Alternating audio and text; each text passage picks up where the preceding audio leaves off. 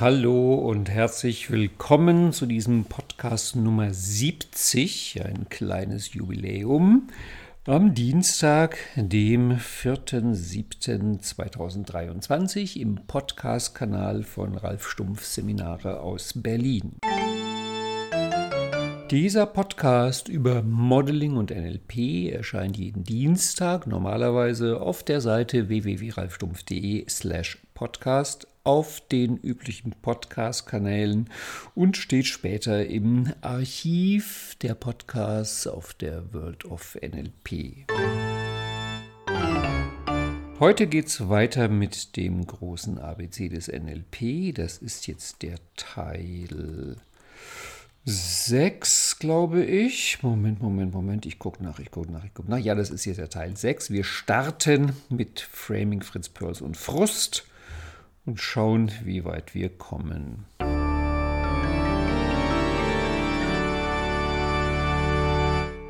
Letzte Woche fiel der Podcast aus. Das hast du wahrscheinlich auch gemerkt und ich kann mir vorstellen, du warst weinend zu Hause gesessen, weil der Podcast fehlte. Ich hatte wirklich einfach zu viel zu tun, aber ich habe mich damit getröstet, dass ich ja vor einigen Wochen an einem Dienstag eine Doppelfolge gemacht hatte, damals über Spiral Dynamics und dass ich deswegen mir auch einmal eine Pause gönnen darf. Das war einfach viel zu tun in der Vorbereitung auch vom NLP-Kongress, vom Landsiedel Sommerkongress in Zeilitzheim. Und da war ich jetzt am Wochenende, das war großartig viele Leute wiedergesehen, die ich kenne und liebe, tolle Gespräche geführt und daraus haben sich auch Sachen ergeben, die, das kann ich jetzt schon mal versprechen, zu vielen neuen Podcasts führen werden. Also ich habe jetzt so viele Gesprächspartner und Anregungen, ich weiß gar nicht, ob ich künftig mit einer Podcast-Folge in der Woche auskomme. Es könnte also sein, dass du möglicherweise bald mehr hören kannst, darfst, musst, sollst, willst von mir als einmal die Woche. Lass dich überraschen. Das wird in eine bestimmte Richtung gehen. Ja, ähm, im Übrigen sehen wir uns ja vielleicht zum Erlebniswochenende. Das ist jetzt das nächste, was ganz groß auf meiner Liste steht. Es ist ja jetzt schon Anfang Juli, August, September, in ungefähr zwei Monaten ist es dann. Ähm, es ist das Wochenende, wo unverschämterweise in Berlin auch der Marathon stattfindet. Das heißt, wenn du an diesem Erlebniswochenende teilnehmen möchtest und dafür nach Berlin kommst, dann wäre mein Herzenstipp für dich an dich, kümmere dich rechtzeitig um deine Unterkunft. Es könnte sein, dass du bittere Tränen weinst, wenn du da die Portale durchguckst. Ähm, es gibt aber immer die Möglichkeit, mir eine E-Mail zu schreiben. Dann würde ich das in die Community weitergeben. Da gibt es zum Teil nette Menschen, die sagen, dass sie für nette NLPler gerne auch ein Schlafsofa ausklappen. Also das kommt auch. Wie es jetzt im Sommer sein wird, ob ich da eine Podcast-Pause mache, ob es da dann weiterhin jede Woche einen gibt oder vielleicht sogar zwei, das weiß ich noch nicht. Also das wird sich herausstellen. Was auf jeden Fall kommt, ist jetzt am Wochenende im Newsletter. Ich schätze mal, du kennst den www.ralfstumpf.de slash Newsletter. Da werde ich das Video veröffentlichen von meinem Vortrag auf dem Kongress in Zeilitzheim. Übrigens, falls du dich dauernd fragst, über welchen Kongress in Zeilesheim redet der Mann, dann bitte komm nächstes Jahr zum großartigsten Kongress, den es überhaupt gibt, den Landsiedel NLP Sommerkongress. Das ist angefangen von der Location, die einfach zauberhaft ist, ein Barockschloss mitten im fränkischen Weinbau, in der fränkischen Weinbaulandschaft. Wunderbare Leute, immer so zwei bis 300 Menschen sind da da. Großartige Stimmung, also einfach so, so herzlich und so miteinander. Und du, du weißt überhaupt nicht, was du da vor Freude alles machen sollst, weil es laufen jeweils vier Vorträge oder Workshops parallel und es sind immer noch ganz viele Menschen, mit denen man einfach mal einen Vortrag schwänzen könnte und sich in den Schlosshof in die Sonne setzen oder im Schlossgarten und wunderbare Gespräche führen. Der ist immer am ersten Wochenende im Juli und deswegen auch nächstes Jahr wieder. Also da war ich jedenfalls, habe viele Gespräche geführt und wurde angesprochen und zwar ganz oft auf diesen Podcast und Ja, ich nehme es zur Kenntnis. Ich wurde vor allem angesprochen auf diese Serie, das große ABC des NLP. Ich finde das wirklich ich weiß nicht, ob lustig das richtige Wort ist, aber im Grunde entstand die Idee mal irgendwann aus Verlegenheit, weil ich schnell ein Thema brauchte, den Podcast nicht ausfallen lassen wollte und mir dachte, na, dann nimmst du halt einfach jetzt mal die ABC-Liste des Modeling Practitioners und erzählst die runter und dann kam ich irgendwie ins Reden, habe in der ersten Folge ja auch schon relativ wenig Begriffe ähm, erklärt, dachte mir hinterher, na, das wird nicht so besonders gut ankommen und staunte, dass das im Grunde die Podcast-Folgen sind das Thema, die Serie, auf die ich am allermeisten Feedback bekomme von Leuten, die sagen, Ralf, dieses NLP, ABC des Practitioners ist so großartig, wann geht das weiter? Und ständig werde ich da irgendwie so, so, so, so angestupst, ich sag's mal ganz freundlich darauf, ja, wenn du in dem Tempo weitermachst, bist du bis im Jahre 2035 fertig. Und dann kommt ja noch das ABC von Master Coach und Trainer und darum werde ich das jetzt einfach ein bisschen häufiger machen. Heute beginnt es mit dem Begriff Nummer 73, Framing.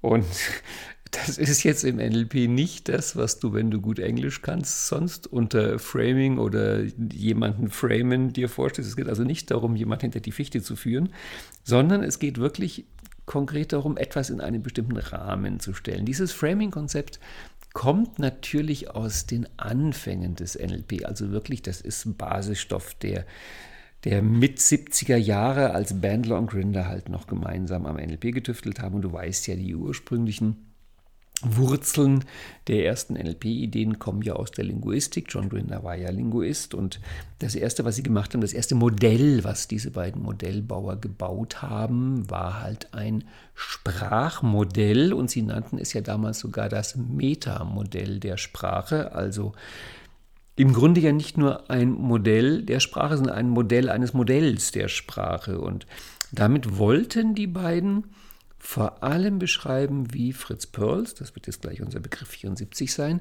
und Virginia Satir Sprache eingesetzt haben, weil Bandler und Grinder halt auch durch ihren Fokus auf Sprache, wir haben dann bald auch die nonverbalen Sachen entdeckt, das Ankern, das Kalibrieren, Rapport und so weiter und so fort.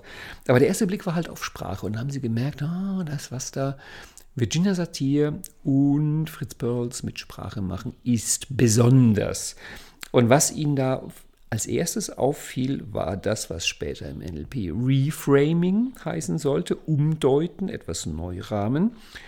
Naja, und wenn man erstmal das Konzept des Reframings formuliert hat, dann ist es ein logischer Schritt, dass man sozusagen äh, einen Schritt zurücktritt innerlich und sich das größere Bild betrachtet und man überlegt sich, naja, wenn es ein Reframing gibt, dann gibt es vermutlich auch ein Preframing. Gibt's, kommt später beim Buchstaben P. Und was haben Reframing und Preframing gemeinsam? Natürlich die Idee des Framings. Das heißt, die Idee, die dahinter steht, und das ist eine grundlegend wichtige Idee im NLP und im Leben, ist, dass wir nichts einfach so für sich verstehen, sondern dass wir alles, was wir verstehen, und zwar vor allem, wenn es um Worte geht, immer in Bezug auf, im Vergleich mit etwas anderem verstehen. Also ein Beispiel, was ich seit vielen Jahren dazu erzähle, ist, wenn ich dann mit einer Gruppe in irgendeinem Seminarraum bin und dann frage ich die Leute so mit einer äh, ausladenden Handgeste, findet ihr diesen Raum hier schön? Und dann sehe ich nonverbale Signale, die meistens irgendwie so, ja, irgendwie, hm, schon. Und dann setze ich den Satz fort mit, verglichen mit dem Bahnhofsklo Berlin Hauptbahnhof. Und plötzlich lachen alle und nicken und merken, wie schön der Raum ist. Und ich sage, äh, sorry, verglichen mit dem Spiegelsaal in Schloss Versailles. Und es ist natürlich klar, dass so ein Seminarraum ist nicht an sich schön oder unschön, sondern es bezieht sich immer auf einen Vergleich. Und in dem Moment, wo jemand sowas sagt wie, ach, das ist aber ein schöner Raum, oder, oh, der ist aber nicht so schön, der Raum, ist klar, das muss irgendein Vergleich dahinter sein, irgendeine Art von Frame. Das heißt, Frame ist die Idee, dass im Grunde jeder Gedanke, den wir denken, jedes Wort, was wir sagen, sich immer auf einen bestimmten Hintergrund auch bezieht. Und ich finde diesen Gedanken hochgradig spannend, sich diese Hintergründe anzugucken. Diese zum Teil heißen die dann auch Präsuppositionen. Das ist sehr ähnlich damit. Da kommen wir beim Buchstaben P nachher drauf. Und nun kann man das natürlich nutzen. Hm, ich würde mal sagen, der berühmteste Rahmen, der berühmteste Frame im NLP neben dem Reframe ist ziemlich sicher der Als-Ob-Rahmen, der As-If-Frame. Das haben sich Bandler Grinder übernommen von Hans Feinger, einem österreichischen Philosophen, der hat geschrieben die Philosophie des Als-Ob und das nutzt halt die Idee des Konjunktivs nach dem Motto, wie wäre eine Welt ohne Konjunktiv? Und das ist so erstaunlich mitzukriegen, dass Leute, denen nichts einfällt. Also zum Beispiel, man sagt, was hast denn du für eine Ressource? Und dann sagt jemanden, mir fällt keine ein. Und dann sagt man, tu mal so, als ob dir eine einfallen würde. Da sagt er, na dann würde ich vielleicht sagen Leidenschaft. Und immer wenn solche Dialoge stattfinden, muss ich wirklich an mich halten, nicht laut loszulachen, weil das kommt häufig ohne jedes Zögern. Das kommt einfach. Mir fällt nichts ein, tu mal so, als ob, na dann so und so. Das ist der als ob Rahmen. Ein anderer berühmter Rahmen ist der Fee-Rahmen. Angenommen, es kommt jetzt eine gute Fee, schwenkt ihren Zauberstab und sagt dir, dein Problem ist gelöst. Woran würdest du erkennen, dass die Fee da ist? Das ist auch ein sehr schöner Rahmen. Dann ein Rahmen, den ich sehr liebe, weil es immer wieder erstaunlich ist, was das tut. Stell dir eine Coaching-Situation vor und der Coach sagt dem Coachee, wollen wir ein Change History machen? Und der Coach sagt, äh, das klingt aber irgendwie schräg. Und wie anders ist das, wenn der Coach zuerst sagt, haben Sie Lust auf ein Experiment? Und der Coach, ja. Wollen wir ein Change History machen? Okay. Das heißt, der Frame als Experiment, der sogenannte Experimentrahmen, ist auch ein Frame, mit dem du ich, ich kann es nicht anders sagen, mit dem zaubern kannst. Es ist wirklich erstaunlich. Und es gibt so viele verschiedene als Obrahmen. Also, ähm, wenn es ein anderer Ort wäre, ein anderer Zeitpunkt, angenommen, du hättest das schon fünfmal gemacht oder auch der Rahmen in eine andere Person. Also, was würde denn der und der dazu sagen? Und ich habe jetzt am Wochenende in Zeilesheim in dem wunderbaren Vortrag von dem Thomas Herbst, den ich ähm, einen Slot davor modelliert habe. Und darüber geht das Video, was ich am Samstag im Newsletter veröffentlichen werde. Das Thomas Herbst Modeling, wie man mit anderen Leuten so frech redet, dass man deren Grenzen vielleicht berührt, aber sie doch immer einhält, sodass man wörtliches Zitat keins in die Fresse bekommt. Ach, Thomas ist ein so großartiger Beziehungstyp und ich habe äh, mit ihm bestimmte Beziehungstypqualitäten modelliert. Aber das, wie gesagt, kommt am Samstag im Newsletter. Ähm, also zurück zum, zu dem, äh, was ich da von Thomas gelernt habe über Framing. Das war sehr spannend. Er macht eine Art Self-Nurturing in der Gegenwart, indem er in seinem Vortrag dann hat jemand ihm eine Frage gestellt und du hast so gemerkt als Zuschauer, ja, da fällt jetzt dem Thomas gerade auch keine Antwort ein. Dann meinte er, geschickter NLP-Trick, zu dem der die Frage stellte, ja, was würdest denn du dir selber sagen? Dann meinte der, naja, wenn ich das wüsste, bräuchte ich ja nicht dich fragen. Und dann meinte Thomas, stell dir mal eine zweite Version von dir vor, die neben dir sitzt. Und diese zweite Version ist entspannt und ressourcevoll und hat Zugriff auf alles das, was du weißt. Siehst du ihn neben dir sitzen? Und der nickte, der Fragende. Dann meinte Thomas, was würde denn der sagen? Und dann kam wie aus der Pistole geschossen eine Antwort, was dann dieser Mensch Nummer zwei sagen würde. Es ist brillant. Und das ist alles, was NLP Framing nennt. Hm, lass mich noch zwei Rahmen erwähnen, weil es, sind alles sprachliche Spiele. Also es ist ein rein verbales Spiel, mit dem du aber halt wirklich im Grunde lauter Zaubertricks vorführen kannst. Ähm, wichtiges Framing, das ist dann fast schon Richtung Pre-Framing, ist eine Situation zu definieren. Also es macht einen Unterschied, ob zum Beispiel in einem NLP-Wochenendseminar ich den Leuten sage, ihr seid ja hier in eurer Freizeit. Das führt zu einem bestimmten Verhalten und zu einer bestimmten Kleidung. Also wenn ich sage, wir sind hier bei einer beruflichen Weiterbildung, wo du merkst, es gibt sofort eine andere Kleidung, oder wir sind hier auf dem Abenteuertrip zur persönlichen Entwicklung, Also das sind alles unterschiedliche Frames, die ich setzen kann für so eine Situation. Ähm, wenn du so ein Frame nicht sauber einhältst, gibt es zum Teil sehr unschöne Konsequenzen. Ich höre oft auf, aus Businesskreisen, da wird ein Meeting geframed als Brainstorming. Ja, ihr dürft jetzt mal einfach alles sagen, was ihr wollt. Dann sagt einer, was er will und er kriegt hinterher eins auf die Nase und stellt fest, ups, das war dann scheinbar doch kein Brainstorming. Dieser Mensch wird wahrscheinlich beim nächsten Mal nicht auf dieses Framing, in dem Fall ist wirklich ein Framing, reinfallen. Also, Framing kannst du vielleicht auch so übersetzen, damit das, was geschieht, Sinn ergibt. Welchen Rahmen musst du dazu ergänzen, voraussetzen, akzeptieren? Und dazu ein letztes Beispiel aus einem ganz frühen NLP-Buch, wo die meinten, Van Longrinder, wenn du auf der Bühne stehst und einen toten Schädel in der Hand hast und Sein oder Nichtsein vor dich hin rufst, finden das alle ganz großartig. Du bist ein toller Schauspieler. Wenn du dasselbe Verhalten in der Fußgängerzone zeigst, könnte sein, dass die ersten Passanten dann den Arzt rufen.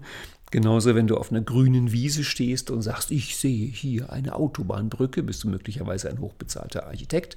Wenn du auf derselben grünen Wiese stehst und sagst, ich sehe hier gerade ein UFO vor meinen Augen landen, dann bist du ein armer Irrer. Also die Frage ist auch, in welchem Frame bewegst du dich, welches Verhalten ist akzeptiert, welchen Frame teilen die anderen mit dir. Das war Begriff Nummer 73, Framing. Jetzt kommt Begriff Nummer 74, Fritze Perls. Also ich weiß, wir nennen ihn Fritz Perls heutzutage, aber der Mann ist in Berlin geboren, 1800 spät.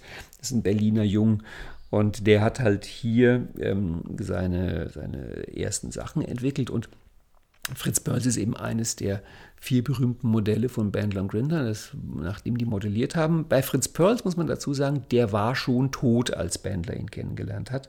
Es war wohl so, dass ähm, Fritz Perls in den letzten Jahren seines Lebens unglaublich viele von seinen Workshops auf Video aufgezeichnet hat. Das findest du auch bei YouTube genügend Beispiele dafür. Und dann ein Herr Spitzer, nicht der Manfred Spitzer, sondern ein amerikanischer Spitzer, wollte daraus Bücher machen und suchte einen Studenten für einen Studentenjob, nämlich sich diese Videos anzugucken und zu transkribieren. Und Bandler bekam diesen Job. Bandler hat dann also stundenlang Videos von Fritz Perls geguckt und hat sie transkribiert und dabei unbewusst, wir würden sagen, über den Archetyp der Liebenden und dabei unbewusst Fritz Perls modelliert und sich in Fritz Perls verwandelt und sich auf die Art selbst durch Videos zum Gestalttherapeuten ausgebildet und der Rest ist Legende. Und was ich bei Fritz Perls so spannend finde, auch fürs NLP, ist, dass Fritz Perls seine Methode ja in Grundzügen in Berlin damals noch entwickelt hat und da sehr inspiriert war von der Arbeit von Max Reinhardt am Deutschen Theater. Das heißt, dieser alte Zusammenhang, von dem ich ja oft rede, weil der für mich auch eine ganz große Rolle spielt, zwischen Kunst und Psychologie, den sieht man da auch wieder. Das heißt, die die transformierende Wirkung von Theater, die transformierende Wirkung von Geschichten, die transformierende Wirkung von Spiel, das ist es, was Fritz da mitbekommen hat. Und wenn du Gestalttherapie erlebst, zum Beispiel die Stuhlarbeit, dass Leute sich auf verschiedene Stühle, Stühle setzen und dann mit diesen Stühlen reden, dass Kissen auf Stühle gesetzt werden, man mit diesen Kissen interagiert, da merkst du, das kommt aus der Schauspielschule. Und mich freut es halt immer in jedem einzelnen Fall, wenn ich merke, diese Verbindung von Theater, von Storytelling, von Bühne, von Spiel, von Emotion mit dieser hochgefeierten Psychologie. Ja, das ist halt was, womit wir arbeiten können. Das ist Fritz Perls, der zweite Begriff auf unserer heutigen kleinen Liste. Es spricht ja nichts dagegen, dass wir heute mal ein bisschen schneller vorankommen. Also jetzt kommt schon der Begriff 75, Frust.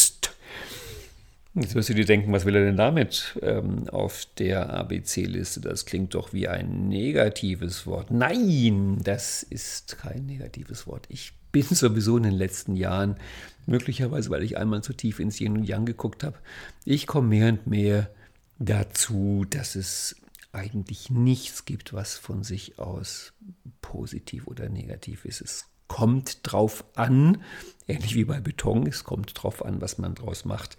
Und Frust ähm, kommt in dem Zusammenhang aus einer Idee von Klaus Marwitz, einem meiner wichtigsten und verehrtesten Lehrer. Klaus Marwitz, ich habe von dem so viel gelernt übers Lernen aus seinem Seminar Alpha Reading. Und Klaus Marwitz hat die Bateson-Lernebenen, die du wahrscheinlich kennst. Also Ebene 1 ist die unbewusste Inkompetenz. Du bist doof und du weißt es nicht. Dann kommt Stufe 2 die bewusste Inkompetenz. Da wirst du dir deiner eigenen Dämlichkeit bewusst. Dann kommt Stufe 3 die bewusste Kompetenz. Das ist das, was in der Schule belohnt wird. Und dann kommt Stufe 4 die unbewusste Kompetenz. Die wird in der Schule auch meistens bestraft, weil das bedeutet, dass du es zwar kannst, du kannst es aber nicht erklären. Es ist also auch in der Prüfung zum Teil nicht abrufbar. Und Klaus Marwitz hat dieses Modell erweitert. Ich weiß nicht, ob es von ihm ist oder ob es aus einer anderen Quelle geschöpft hat. Er hat es erweitert. Wie komme ich denn von Stufe 2 nach Stufe 3? Also von der Stufe 2 der bewussten Inkompetenz zur Stufe 3 der bewussten Kompetenz. Also das Stückchen, was im Bewusstsein stattfindet. Und Stufe 2, die bewusste Inkompetenz, ist halt verbunden mit dem Gefühl der Dämlichkeit. Und dann meinte Klaus Marwitz immer, wenn du dann trotzdem weitermachst, obwohl du dich dämlich fühlst oder vielleicht auch gerade weil du dich dämlich fühlst, also du machst es trotzdem, du packst es an, du gehst voran, du lernst weiter, du probierst aus, dann kommt als nächstes Gefühl Frust. Und das wäre dann der zweite Ort, bei dem du abbrechen könntest. Also Dämlichkeit ist der erste, Frust ist der zweite. Wenn du aber trotzdem weitermachst, weil du den Marwitschsten Zaubertrank einnimmst, ich sage dir gleich, was das ist, kommst du dann zur nächsten Stufe und das ist die Verwirrung. Weil im Gegensatz zum Frust, wo du zu wenig weißt, weißt du bei der Verwirrung im Grunde zu viel. Und wenn du jetzt nochmal einen tiefen Schluck Zaubertrank nimmst, dann kommst du irgendwann zur bewussten Kompetenz. Und daraus folgt der schöne Satz, Lernen geht immer durch Dämlichkeit, Frust und Verwirrung. Anders gesagt, wenn du, oder ich mache eine Klammer in der Klammer, hm, was viele nicht wissen, ist, dass die Fähigkeit zum Lernen, je älter wir werden, umso besser ist. Das heißt, dass Erwachsene lernen besser, schneller und leichter als Kinder und ältere Erwachsene lernen besser, schneller und leichter als jüngere Erwachsene. Unsere Fähigkeit zum Lernen wächst im Laufe des Lebens. Sie verändert sich zwar, aber insgesamt wird sie besser, wenn du nicht dagegen arbeitest. Und da muss man leider Gottes sagen, ist das, was Schule fast schon hauptberuflich macht, ist den Leuten das Lernen schwer zu machen. Und ein Grund ist, dass die meisten Menschen, die durch die Schule durchgekommen sind, diese Gefühle von Dämlichkeit, Frust und Verwirrung zu hassen gelernt haben. Also sag mir irgendeinen Erwachsenen, der strahlt und leuchtet, wenn er sich dämlich fühlt.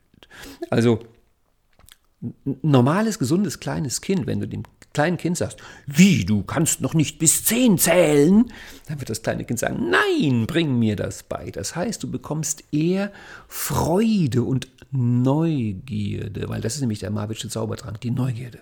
Du bekommst eher Neugierde. Und wenn du einem Erwachsenen sagst, wie, sie können keine Breche, sagt er, nein, nein, oh, tut mir leid, bitte nicht hauen, bitte nicht hauen.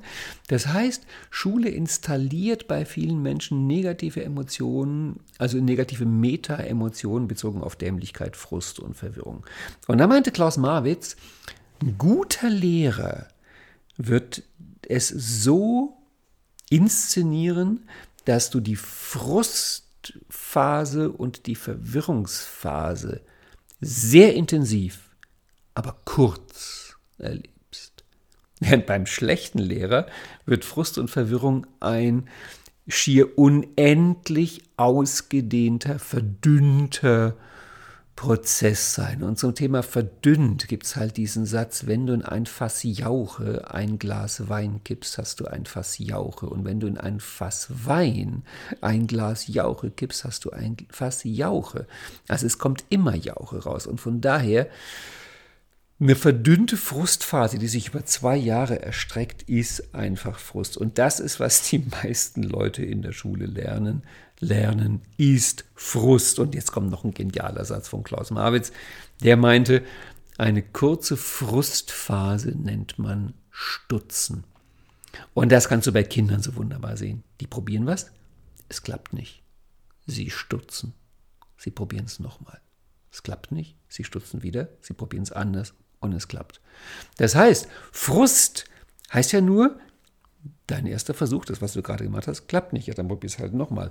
Und der Trick bei Dämlichkeit, Frust und Verwirrung ist in allen drei Fällen derselbige, nämlich erstens nutze Neugierde, entfache Neugierde und zweitens nimm es nicht persönlich. Also ich habe Frust, aber ich bin nicht Frust, ich habe Verwirrung, aber ich bin nicht verwirrt und so weiter und so fort. Es ist wirklich wichtig, weil ich kenne das, wenn Leute zum Beispiel die zehn Wochenenden der NLP-Ausbildung anpacken, dann kommen sie klassischerweise am vierten, fünften, sechsten Wochenende und sagen, du, wie sind denn die Rücktrittsbedingungen? Ich glaube, ich werde das NLP nie verstehen. Das ist so schwierig, das ist so unverständlich. Ich bin da, glaube ich, ganz unbegabt dafür. Und dann irgendwie ums zehnte Wochenende sagen sie, oh, ich bin so froh, dass du mich damals nicht hast gehen lassen, dass ich dabei geblieben bin, dass ich weitergemacht habe weil das kann ich dir versprechen, wenn du in der Jablonski-Straße NLP lernst, dann gibt es reichlich Gelegenheit für die Gefühle von Dämlichkeit, Frust und Verwirrung. Aber ich glaube, wir kriegen es da auch ganz gut hin, dass das Gefühle sind, die man irgendwann zu feiern lernt, statt sie als negative Gefühle zu framen. Und weiter geht's. Wir bewegen uns von Sensation zu Sensation und kommen zum Begriff 76, dem Future Pace, dem Schritt in die Zukunft, dem Verankern in der Zukunft. Auch das kommt aus den ersten Jahren des NLP, wirklich Anfang Mitte 70er Band Long Grinder wo die halt auch schon das gemerkt haben, was Klaus Marwitz, ich bringe den Namen nochmal später mit dem schönen Wort Transferstärke benannt hat. Und Klaus Marwitz hat am Ende seines Lebens, nach dem, was er mir gesagt hat, eigentlich nur noch Seminare gegeben, Business zum Thema Transferstärke. Weil Transfer war für Klaus Marwitz, und das entspricht halt wirklich dem Future Pace, die Fähigkeit, dass du das, was du im Coaching, im Training, im Seminar, im Workshop oder auch in einem Buch für dich findest, wo du denkst, boah, ist das toll, transformierend, verändernd, erkenntnisreich, wie auch immer, dass du das auch dann zur Verfügung hast, wenn du es brauchst. Und es kommt wirklich oft vor, dass man mit Leuten im Coaching arbeitet und im Coaching ist das Problem dann gelöst und dann später im Leben ist es wieder da. Und der Future Pace ist halt die Idee, dass wir das, was wir im Coaching, im Seminar, im Workshop hm, gelernt, erfahren, trainiert haben, im Geiste bereits in der Situation anwenden, wo wir es brauchen. Das ist der Schritt in die Zukunft der Future Base. Ich habe dazu eine Geschichte erlebt, die finde ich so großartig. Da habe ich äh, bei einer Firma Trainings gegeben und habe mich auch in den Pausen zwischendurch mal in den Büros der Geschäftsführer rumgetrieben, mit denen gesmalltalkt. Und bei einem hing im Büro ein großes Foto an der Wand, wo die ganze Abteilung in einer Steilwand hing, also mit Helmen und Seilen und Haken da fröhlich in die Kamera winkten, also so ein typisches Outdoor-Training-Bild. Und dann habe ich ihn dann gefragt, boah, ist das toll, was haben Sie denn da gelernt? Und dann strahlt mich der Mann an und sagt, ja, da haben wir gelernt, dass es im Gebirge wichtig ist, dass man sich aufeinander verlassen kann. Und das war so herrlich eindeutig betont, dass ich mir dachte, dieser Mensch konnte sehr genau unterscheiden, was ist wichtig im Gebirge, um nach oben zu kommen und was ist wichtig in einer Firmenhierarchie nach oben zu kommen. Und im Gebirge bringt es sich nicht weiter, wenn du Intrigen spinnst, während im Konzern kann das das sein, was dich letztendlich an die Spitze bringt. Future Pace wäre, nehmen wir an, es kommt einer und sagt, ja, wenn ich einen Konflikt habe, dann raste ich immer so leicht aus, weil ich mich irgendwie klein und schäbig fühle. Und wir machen dann irgendetwas, wo aus innerem Frieden, innerer Stärke ein wunderbares, angenehmes Gesprächsverhalten kommt.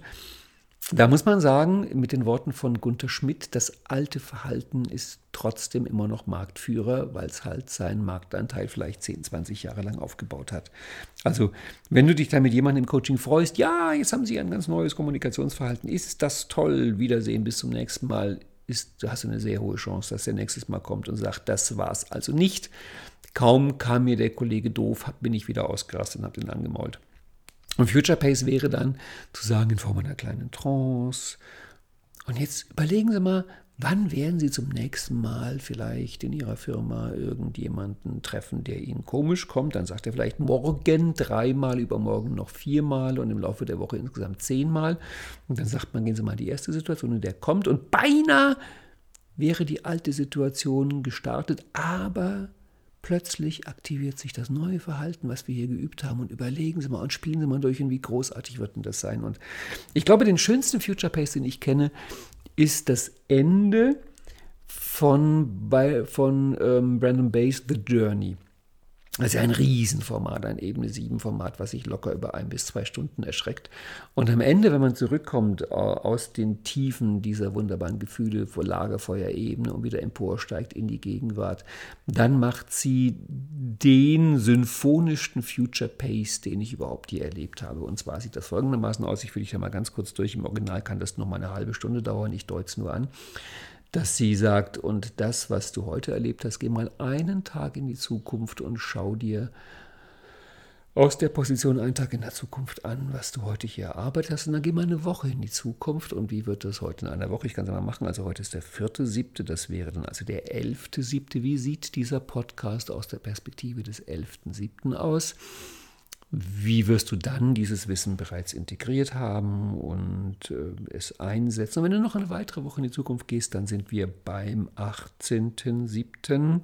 In zwei Wochen da der Blick und ein Monat zum 4. August, wo der Podcast schon eine angenehme Erinnerung ist, mit vielleicht vier weiteren Podcasts dazwischen und ein Vierteljahr in die Zukunft. Das ist dann der 4. Oktober ein halbes Jahr zum 4. Januar und ein Jahr zum 4. Juli 2024. Und da haben wir uns dann schon auf dem Landsiedel Sommerkongress. Nein, nein, nein, dann ist er, glaube ich, heute oder morgen. Ich weiß es nicht hundertprozentig, aber nächstes Jahr ist der so um den 4.7. rum. Und dann sprichst du mich an und sagst, Ralf, damals, dein Podcast vor einem Jahr, der am 4.7.23, boah, das war so cool, du hast einen Future Pace mit mir gemacht und dieser Future Pace hat dazu geführt, dass wir uns heute hier sehen und dann gehst du zwei Jahre in die Zukunft, Anfang Juli 25 und fünf Jahre in die Zukunft, das ist dann Anfang Juli 2028 und zehn Jahre in die Zukunft, Juli 2033 und wenn du willst, sogar 20 Jahre in die Zukunft, Juli 2043. Und von diesem weitest entfernten Punkt, der dir noch sinnvoll und spürbar und greifbar erscheint, von dem Punkt aus schreibst du dann deinem Gegenwart selbst einen Brief, wo du auf den Weg zurückschaust, was da alles geschehen ist, was sich daraus entwickelt hat und so weiter und so fort. Das ist ein Future Pace, wo ich sagen muss, das ist ein Gedicht, das ist eine Komposition, das ist ein Meisterwerk, das ist sozusagen der Future Pace des Future Pace. Normalerweise macht man es halt auf klein, dass man sagt, okay, wann werden die nächsten zwei, drei Situationen sein, wo du das brauchst? Wie wird es dann ausgehen? Lass uns das jetzt schon mal üben. Das ist, wie man es halt normalerweise macht. Jedenfalls, lange Rede, kurzer Sinn, wenn du nicht gerne für die Tonne arbeitest, sondern willst, dass deine Arbeit ähm, was bringt, solltest du bei jeder Art von NLP-Anwendung und bei jeder Intervention, egal ob du sie mit dir selber machst oder mit anderen, kurz am Ende in die Zukunft gehen und dich mit dem Ort auf der Zeitlinie verbinden, wo du das brauchst, was du da gelernt hast. Und damit, tata, kommen wir zum Begriff Nummer 77, Gedächtnistraining. Ui, das ist natürlich jetzt ein Eintrag auf der Liste über den man locker ein bis zwei Stunden machen könnte. Und das habe ich auch schon gemacht. Du findest im Archiv auf Edumanto bei den Webinaren und im Archiv der World of NLP bei den Webinaren von mir ein Webinar zum Thema, dreimal darfst du raten, erstens, zweitens, drittens, richtig Gedächtnistraining. Das war letztes Jahr im Trainertraining, weil Gedächtnistraining mache ich oft im Trainer mit den Leuten, weil zum einen, dass sie sich halt ihre Seminarkonzepte merken können und zum anderen auch, dass sie wissen, mit welchem Trick man Leuten hilft, also Teilnehmern, dass sie sich Sachen merken, habe ich da an einem Donnerstagabend aus dem Studio Jablonski gesendet live aus dem Trainertraining. Das heißt, du siehst mich da, das gibt es nur ein einziges Mal, in einem Webinar, wie ich in der Jablonski-Straße rumspringe, vor der Trainergruppe und Gedächtnistraining erkläre. Ich bin am Anfang ein bisschen seltsam drauf, weil in diesem Webinar ging was schief mit dem Einwahllink, weswegen wir die Trainergruppe, also die Teilnehmergruppe auf zwei verschiedene Zoom-Calls verteilt hatten und es also zurechtfinden mussten. Deswegen glaube ich, fehlt auch die erste Minute oder irgendwie sowas in der Richtung. Jedenfalls, da geht es ums Gedächtnistraining auf Schlaudeutsch Mnemotechniken. Das ist eine Sache, die war früher viel verbreiteter als heute. Also ich finde es immer erstaunlich. Ich war immer Kirchenmusiker und habe mich also viel beschäftigt mit Kirchengeschichte und Geschichte allgemein. Und so im Mittelalter war das so, dass es ganz normal war, dass Menschen im Allgemeinen und Priester, Mönche im Besonderen das komplette Neue Testament auswendig wussten. Und auswendig heißt wirklich auswendig, also auswendig, auswendig, komplett auswendig. So, dass du, wenn du zu irgendjemandem sagst, Matthias 16,5, dann kommt halt der entsprechende Vers und bei Lukas ist es nicht anders. Und wenn du sagst Römerbrief, Kapitel 2, Vers 2, kommt halt dann der Römerbrief. Und das ist schon beeindruckend, dass die, dass die das einfach wussten, dass die, die das komplette Neue Testament auswendig wussten. Und es gab auch genügend Leute, das waren natürlich nicht mehr so viele, aber es gab immer noch genügend Leute, die konnten die ganze Bibel auswendig, also auch das komplette Alte Testament, das konnten die einfach auswendig. Und das war jetzt nicht so, dass die dann rumgereicht wurden wie Zirkusattraktionen, sondern das war halt so, dass man hatte halt Leute, die das auswendig konnten. Naja, das ist ein bisschen wie bei diesem Fahrenheit 451 Buch, wo am Ende sich ja dann die Widerständler draußen in der Natur treffen und jeder ist quasi ein Buch, jeder kann ein Buch auswendig. Also unser Gedächtnis kann viel, viel, viel, viel mehr, als wir heute im Zeitalter der Speichermedien und des allverfügbaren Smartphones mit Internetanschluss überhaupt wissen. Ich meine, die meisten Leute wissen heute noch nicht mal mehr ihre Telefonnummer auswendig, geschweige denn die von irgendwelchen anderen oder umgekehrt. Das heißt, wenn bei denen irgendwie das Handy abstürzt, sind sie einfach ähm, Mause verloren im Hier und Nichts und wissen gar nichts mehr, vielleicht noch gerade ihren eigenen Namen, wenn es hochkommt. Also Gedächtnistraining ist wirklich zum aller, allergrößten Teil eine Frage der Übung. Und bei Gedächtnis ist auch das Merkwürdige, dass wir heute wissen, je mehr drin ist, umso mehr passt rein. Das heißt, das Gedächtnis wird nicht nur niemals voll, sondern ganz im Gegenteil. Schwierig ist, wenn zu wenig drin ist. Also wenn in einem gewissen Alter zu wenig weiß, dann wird es schwierig, in das Gedächtnis noch weitere Sachen einzufüllen. Während so ist, dass je mehr du weißt, umso leichter lernst du Neues. Meines Wissens ist es bis heute nicht hundertprozentig geklärt, wie das genau läuft, also wie im Gedächtnis eigentlich Dinge abgespeichert werden. Aber da kommen wir zu der philosophischen Frage, ob das Gehirn sich eigentlich selbst verstehen kann. Die Technik, wie man es einbaut, diese Technik allerdings ist bekannt seit 2.000 bis 3.000 Jahren und deswegen mag ich dir die auch gerne jetzt hier in Kurzform vorstellen. Hm, da hat ja auch die Frau Birkenbiel viele schöne Sachen dazu gemacht. Und sie hatte dann so ein schönes Beispiel, das Beispiel vom Wissensnetz. Also ihre Idee war, das, was du schon weißt, ist wie ein Netz in deinem Unterbewussten oder wo auch immer gespannt. Und jetzt kommt ein neues Wissenshäppchen. An diesem Wissenshäppchen ist ein Haken dran und das fliegt durch das Netz. Und wenn dieses Netz eigentlich nur aus Löchern besteht, und du weißt ja, das Komische ist, dass wenn du in ein Netz ein Loch reißt, hat es weniger Löcher als vorher. also in dem Fall ist es aber so, denk dir dein Netz und wenn das Netz sehr grobmaschig ist und da fliegt was durch mit dem Häkchen, dann fliegt das vermutlich einfach durch. Wenn das Netz eher feinmaschig ist und es kommt eine neue Information mit dem Haken dran, dann hakt die sich irgendwo ein. Und dieses Verhaken, das ist das Entscheidende. Also Gedächtnistraining besteht immer daraus, dass ein neues Stückchen Information an ein vorhandenes Stückchen Information angehakt wird. Das heißt, wir brauchen immer drei Elemente, damit sich das Gedächtnis was merkt. Und zwar die vorhandene Information, die neue Information und den Haken. Und der Haken, der Haken ist immer eine Emotion. Das heißt, das Gedächtnis speichert neue Informationen immer ein, emotional verknüpft mit bekannten Informationen. Und diese emotionale Verknüpfung, das ist, wo wir oft sagen, ja, aber das ist jetzt aber merkwürdig. Und das Wort ist so toll. Merkwürdig. Das heißt, es ist würdig, sich das zu merken. Und das ist zum Beispiel ein Grund, warum es uns so scheint, als ob das kindliche Gehirn besser funktioniert als das Erwachsene, also wenn es ums Lernen geht, weil für Kinder natürlich viel mehr Sachen neu und merkwürdig sind. Bei Erwachsenen ist es ja oft so, denen kannst du irgendwie die, die schrecklichsten Merkwürdigkeiten zeigen. Da sagen die, ach, da habe ich schon viel Schlimmeres gesehen, das kenne ich doch alle schon von früher, von vor dem Krieg. Das heißt, wenn du halt dem Leben nicht mehr mit Neugierde begegnest, wenn du alles schon kennst und weißt und äh, jeden Wein schon getrunken und jeden Fluss hinuntergesegelt und jeden Baum schon umarmt hast, naja, dann sagt dein Gedächtnis halt, ja mein Gott, dann kann ich auch gleich in Rente gehen, ich muss mir ja eh nichts mehr, kommt ja nichts Neues mehr, ist ja nichts mehr merkwürdig, kenne ich ja alles schon. Wenn du aber der Welt begegnest, staunend wie ein Kind, die Augen aufreißt, aufreißt und sagst, um Gottes Willen, das habe ich ja noch nie gesehen, das ist ja undenkbar, mein Gott, ist das merkwürdig. Dann wirst du dich wundern, wie gut dein Gedächtnis funktioniert.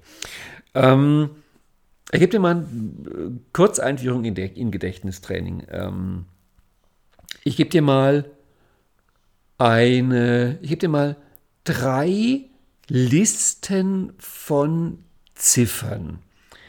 Und du sollst sie dir jetzt alle nicht merken. Es ist also unnötig, die zu merken. Ich werde nur hinterher dann dich fragen, wenn du diese drei Listen von Ziffern vergleichst, welche davon könntest du dir am einfachsten merken und welche könntest du dir am schwersten merken. Das heißt, du sollst dir einfach diese drei Listen, die haben jeweils zehn Einträge, du sollst dir diese drei Listen von Ziffern einfach mal anhören und hinterher beurteilen, welche wäre die leichteste sich zu merken, welche wäre die schwerste sich zu merken. Die Liste Nummer 1 lautet 1140 210 176.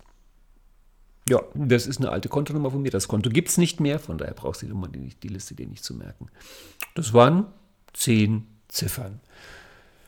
Verglichen damit die Liste 2, 11001 10100.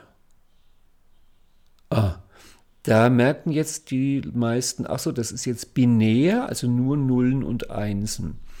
Jetzt ist das spannend, dass im Seminar die meisten Menschen sagen, dass die zweite Liste von zehn Ziffern schwerer ist als die erste.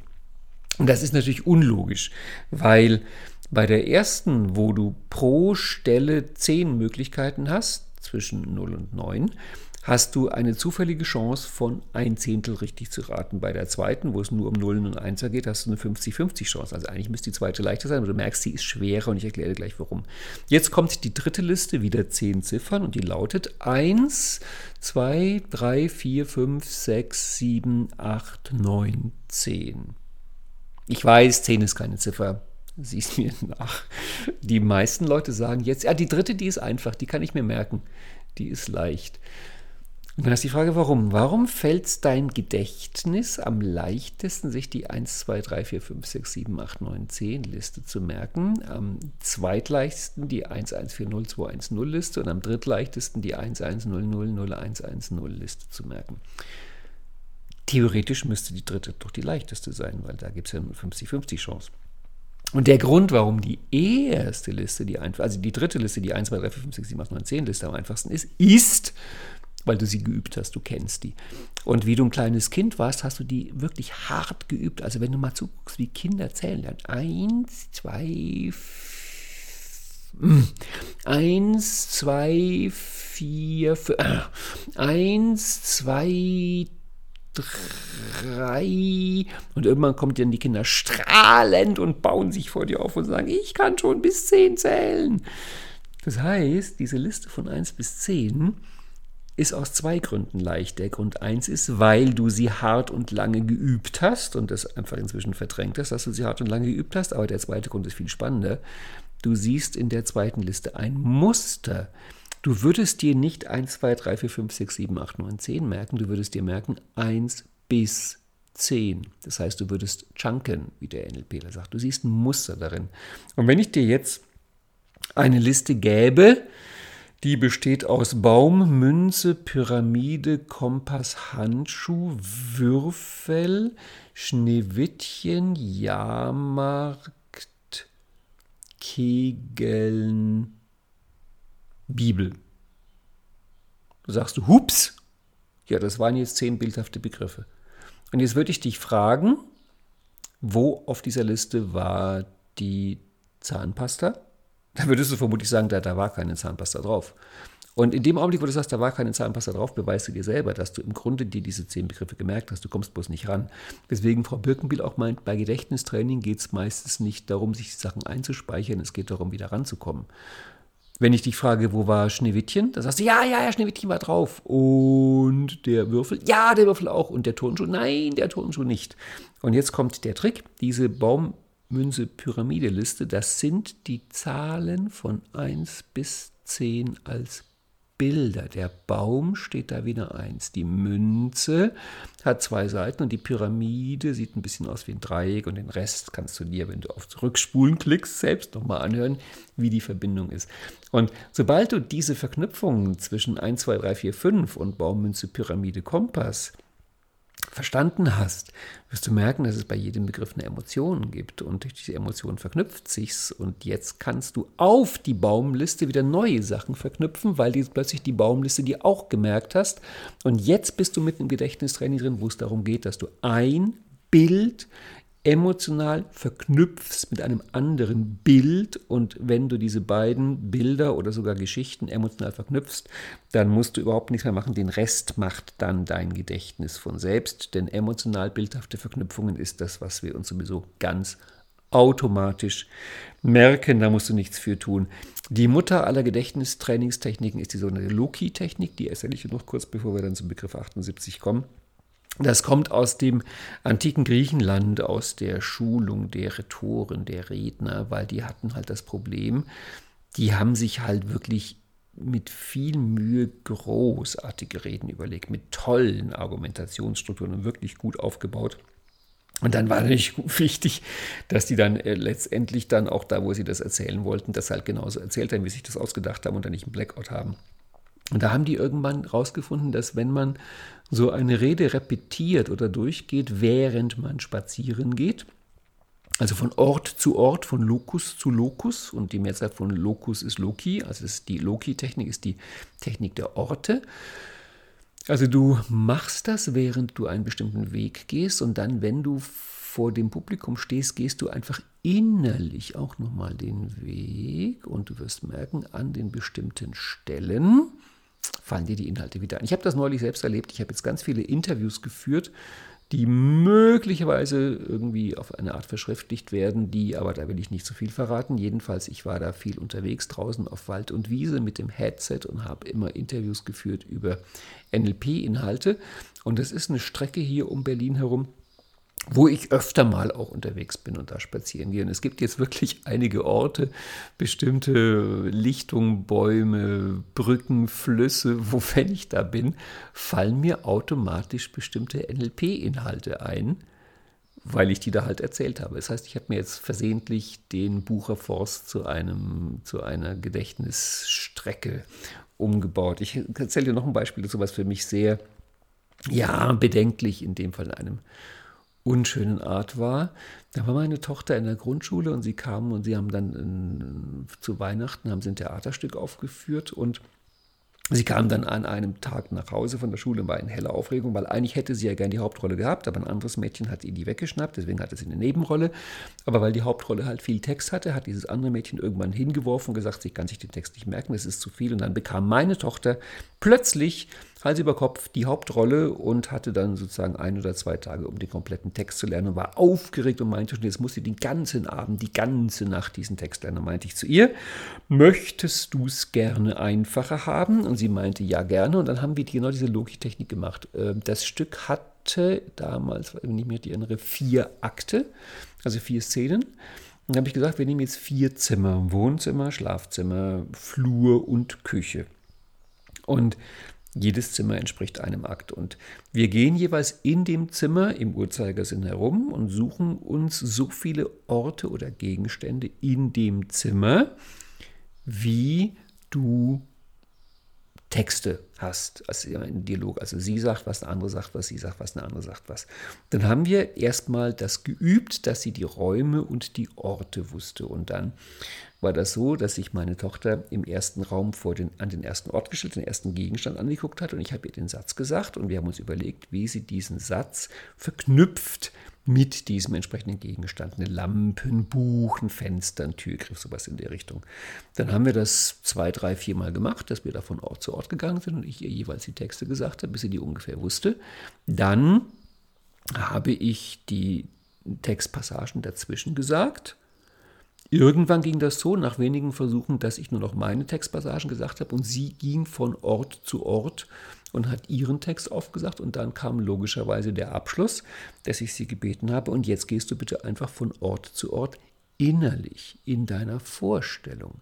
Und sie hatte den Text drauf. Dann kam sie am nächsten Tag strahlend in die Schule und wusste den kompletten Text der Rolle auswendig. Und ich saß zu Hause, ganz der stolze Vater, und dachte mir, boah, da werden die anderen Kinder staunen. Und bestimmt ist die erste Frage, die die anderen Kinder fragen, wie hast du das gemacht? Bring uns das bei. Wir wollen genauso Gedächtnistraining können wie du, weil ich als Modeling-Mensch natürlich, das ist für mich die naheliegendste Frage. Stattdessen meinten die anderen Kinder, du gibst an, wir wollen mit dir nicht mehr spielen. Ja, das ist so ein Punkt, da lernt man dann etwas über Schule. Lange Rede, kurzer Sinn. Es gibt definitiv null Ausreden für angeblich Gedächtnisprobleme. Unser Gedächtnis ist unfassbar gut. Du kannst dir also deutlich mehr merken, als du ahnst, du dir merken kannst. Es braucht halt einfach nur ein gewisses Training, eine gewisse Übung und dann läuft das Ganze. Ein Hinweis noch, bitte unterscheide Merk, Nemo, Gedächtnistraining auf der einen Seite davon Dinge zu verstehen. Das heißt, was du verstehst, musst du dir nicht merken. Merktechniken braucht man primär für Sachen, die im Grunde keinen Sinn haben. Sowas, also das beste Beispiel ist eine Geheimzahl, eine PIN. Die hat ja nur, die soll ja gerade keinen Sinn haben, dass man sie halt sich ähm, nicht erraten kann. Oder manchmal, wenn ich mit Studenten früher gearbeitet habe, bestimmte Paragraphennummern, also dass dieser Paragraph genau die Nummer hat, hat auch keinen Sinn. Das ist halt zufällig, weil der an der Stelle im Buch drin steht. Und gerade dafür brauchst du Gedächtnistraining. Sobald du es verstanden hast, ist das nicht mehr so notwendig. Jetzt bin ich ja mal gespannt. Wir nähern uns der Stunde, wie viele Begriffe wir heute hinbekommen. Der nächste ist Nummer 78, der gegenwärtige ändernswerte Zustand. Und da merkst du schon, wenn du meine Arbeit ein bisschen kennst, das ist natürlich der erste Schritt, der Punkt A im Veränderungsmodell von Robert Dills. Denn das heißt komplett gegenwärtiger ändernswerter Zustand plus Ressource ist gleich künftiger erwünschter Zustand. Einige Kollegen bevorzugen statt Zustand, was eben zwei ganz merkwürdige Silben enthält, weil zum einen ist es weder zu noch stets, bevorzugen sie das mit dem Muster, also gegenwärtiges ändernswertes Muster plus Ressourcenmuster ist gleich künftiges erwünschtes Muster. Ja, das finde ich schön, das hat mehr was Prozesshaftes, aber ehrlich gesagt, ich kann mit Zustand, im Original heißt es halt State, ähm, kann ich schon ganz gut was anfangen. Wobei wir natürlich wissen, dass ja alles in Bewegung ist, Pantarei, alles fließt und von daher ist dieser Zustand ein Prozess. Das Wichtige ist, er ist gegenwärtig und er ist ändernswert. Das sind die entscheidenden Punkte. Das heißt, wir starten das Veränderungsmodell im Hier und Jetzt, in der Gegenwart und wir sagen, das ist wert, geändert zu werden. Das heißt nicht zwangsweise, dass es etwas Schlechtes sein muss. Also die Tatsache, dass etwas wert ist, geändert zu werden, heißt nicht zwangsweise, dass es auch notwendig ist, es zu ändern. Es ist aber halt einfach ein Punkt, wo du sagst, ja, das könnte noch schöner, anders, besser sein. Und das heißt, du könntest beim gegenwärtigen ändernswerten Zustand auch sagen, mir geht's gut und ich will, dass es mir sehr gut geht. Wichtig ist, dass es gegenwärtig ist. Und ähm, wenn es ums Veränderungsmodell geht von A nach B, dann erzähle ich ja gern den Witz, weil der drückt das für mich exakt aus, worum es da geht. Von dem Städter, der sich im Umland verfahren hat. Es wird dunkel und er findet nicht mehr zurück in die Stadt und er sieht seitlich am Straßenrand einen Bauern. Und dann fährt er dahin und hält an und fragt den Bauern: Entschuldigen Sie, können Sie mir bitte sagen, wie ich von hier aus in die Stadt zurückkomme? Und der Bauer denkt eine Weile nach und sagt dann, an ihrer Stelle würde ich es nicht von hier aus versuchen. Das finde ich so süß, diesen Witz, weil ja, welche Alternative gibt es denn? Und ich erlebe das auch manchmal im Coaching. Die Leute kommen und haben zum Beispiel Schulden. Und dann denkt man sich, ja gut, Schulden ist dein gegenwärtiger entweder Zustand und es brauchst du eine Ressource, um kommen zu schuldenfrei, ich habe Vermögen. Und dann erzählen sie mir, ich sollte keine Schulden haben. Wo ich denke, ja gut, aber du hast halt jetzt einfach schon. Ja, aber es wäre besser, ich hätte keine. Ja, in Ordnung, aber du hast jetzt trotzdem schon. Ja gut, aber es ist doof, dass ich schon. Ja, ist in Ordnung, dann wollen wir es ja ändern. Also im Grunde dürfte ich keine Schulden haben. Wo man sich so überlegt, hallo, der gegenwärtige ändernswerte Zustand ist der Punkt, wo du keine Wahlmöglichkeit hast. Wahlmöglichkeiten hast du in der Zukunft.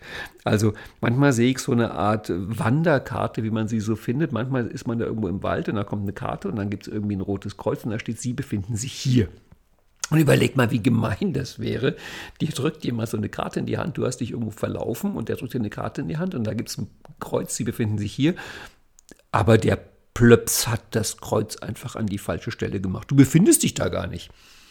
Dir ist schon klar, du findest nie nach Hause. Ne? Also der gegenwärtige ändernswerte Zustand, den würde ich auch von der, von der Qualität dieses gegenwärtigen ändernswerte Zustand plus Ressource gleich mit der Zustand, da ist ja auch mit drin die Idee von Teilen, Verändern, Vereinen.